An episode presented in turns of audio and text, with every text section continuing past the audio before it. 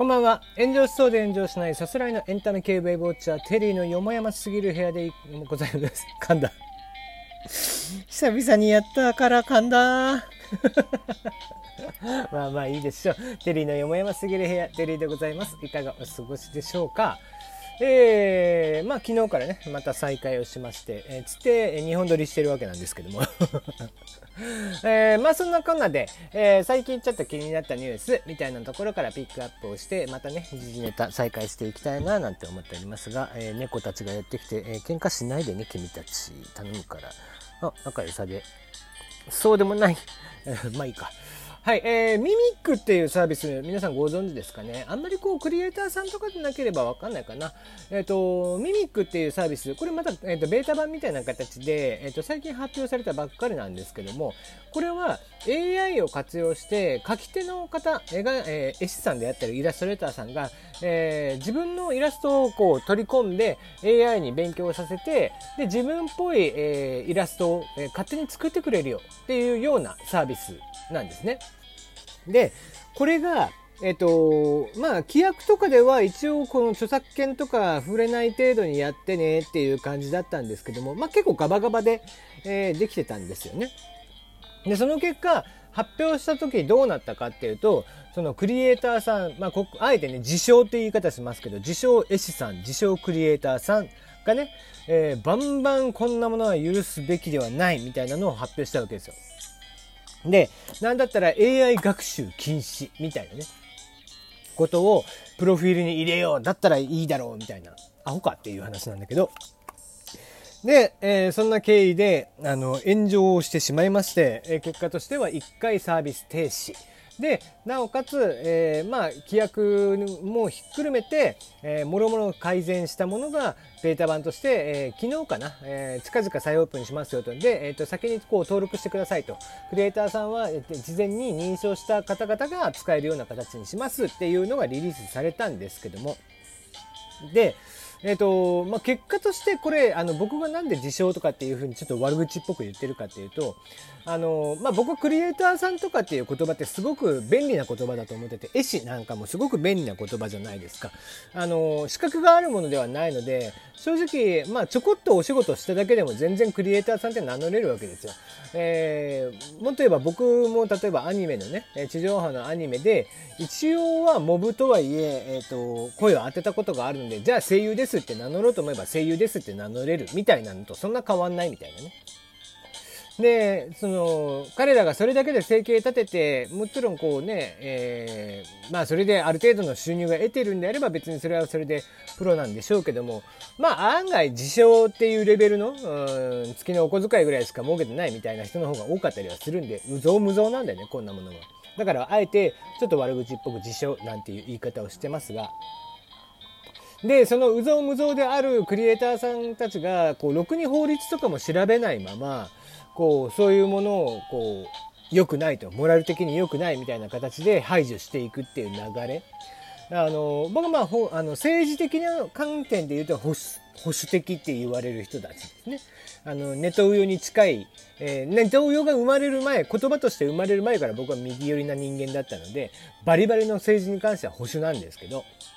まあ、とはいえ、ことこう、こういったテクノロジーとかに関して言えば、全く保守ではないというか、便利なものはバンバン便利で良くないみたいな感じなんです。なので、その AI によってね、結局、なんでこのクリエイターさんたちが怒ってるかっていうと、例えば A さんっていうクリエイターさんがいて、僕がその A さんの絵が大好きで、その A さんの絵をいっぱい拾ってきて、そのミミックにいっぱい読み込み、勉強をさせて、で、A さんっぽい新しいイラストを作ってしまって、それが自分のものだよ、みたいなことが言えるじゃないかっていうのをみんな危惧してたわけですよ。で、それは確かにそうなんで、ただ、これってじゃあ法律上 NG かっていうと、実はこれ判例がもうすでに出ているらしくて、あの AI に勉強させるためにいっぱい画像を取り込ませるみたいなのは著作権に触れないっていう法律がもう出てるんですよ。それはもう AI の発展のためっていうのもあるんですけど。で、えー、そういったことも含めてやるんですけど、ただ、連中は法律のこともよくわからずに、自分の絵を勝手に使われたら困る。ね、要は自分の食い縁が減ったら困るっていう話ですね。お金、あの、入りが、お金の入りが少なくなっちゃ困るからっていうことで、そういったことをしのごの言うわけですよね。で彼らは結局そういったことによってテクノロジーをどんどんどんどん排除してしまうでその結果どうなるかっていうと一旦排除できたら、えー、それはいいかもしれないんだけど結局日本は著作権とかに対して非常にうるさい国なんでそれはそれで一旦は炎上とかを止めることもできるかもしれないんだけどこと海外、まあ、特に中国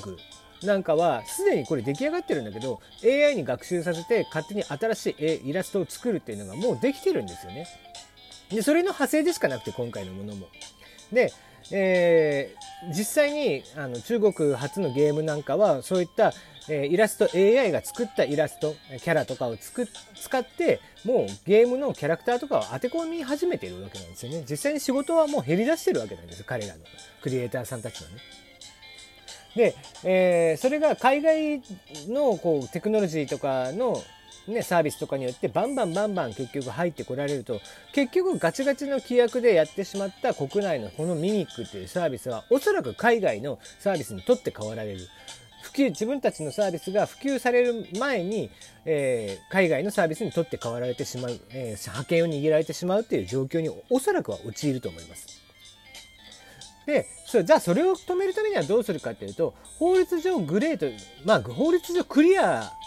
であれば問題なければね今んとこ問題ないのであればそれは別にスタートしててもよかったと俺は思うしそんなにみんな文句言うんだったら海外で、えー、のさっさと登記しちゃって海外向けにサービス立ち上げたった方が良かったっ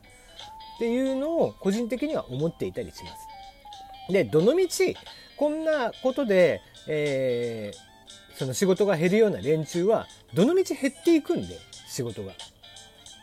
結局、えーと、クリエイターたちによくありがちなのは似たようなイラストしか描けないとか似たような構図でしかイラスト描けないとかっていうのが非常に多いんですねその自称特に俺が自称と呼ぶ人たちは。でそのクリエイターまがいとまでちょっと言ってしまいますけどまがいの連中のその多くの意見とかによってこういった革新的なサービスっていうのがどんどんどんどん潰されてしまうってものすごくもったいないなっていう気がしているんですよね。なので、えーまあ、今回はそのクリエイターさんたちの声っていうのはま大事にしつつ無視はするんではないけども一応話としては聞くけども今後の参考にしますぐらいで促していけばよかったのかななんていうふうに思ってたりしますね。ラジオトークなんかもそうですよね。ラジオトークもこう、リスナーであったり、トーカーさんたちのああでもない、こうでもない意見をバーって僕も言ってますけど、僕も言ってるけど、正直運営さんが選択することなんで、そんなもの正直変わんなくても別に文句はないわけですよね。で、あれこれ文句をバーってみんな言ってたりとかするけど、結局運営さんが主体でやってるで、まあそれはそれでいいと思うんです。その結果潰れようが、えー、発展しようが、それはどのみち運営さんの責任なんで、僕らが関与するところではないというかもっと言えば株主とかが本当は関与してやるべきな話であって正直思うことはラジオトークに対してもいっぱいありますよ。だって僕以外の昔からの公式トーカーさんって昔からっつってもあの僕はフル株だとは自分では思ってないけども僕が始めた頃ぐらいからいた公式トーカーさんとかってほぼいなくなってるでしょ。まあ、今回のマッコの件もしっかりだけどもマッコとかまでいなくなってって知ってきたらいよいよいなくなるからね。うんこうラジオトークのアカウントを見てもらうと分かるんだけど URL の下に最後にね、えーと、ラジオトーク .jp すらプログラムすら、えー、何番とかっていう番号を振ってあるんだけどあれトーカーの登録ねやった登録した順番だったりとかするんだけどあの僕3桁なんですけど3桁番ってもうほぼいないわけですよ実際今んとこね。なのでそれぐらいやっぱり常連さんとかがどんどんどんどんいなくなる。でこれ新陳代謝なんでそれ自体は別に悪くはないんだけども結局なんか解約が進んでいくとどんどんどんどん悪くなったりとかして今いる人たちもどんどんどんどんいなくなってみたいな定着しないみたいなこともありえるんだよね。だから意見っていうのはいい意見を抽出しつつ自分たちで取捨選択をしていって、えー、どれを選んでいこうみたいな。ただちょっと僕からするとラジオトークに関しては今ちょっとそれが儲けるっていうところラジオトーク自体がどっちかってなんかラジオトークの運営さんはトーカーさんが儲ける仕組みとかって言ってるけどどっちかっていうとラジオトーク自体が儲ける仕組みをバンバンバンバン今やりすぎててそれがもうあからさまに見えててちょっと下世話だななんていうふうには僕は思ってたりはするわけでもわけですけど、うん、まあそれはそれでいいとして、えー、このミミックなんかも自分たちでね、えー、取捨選択してあのこの意見はいいからじゃあ、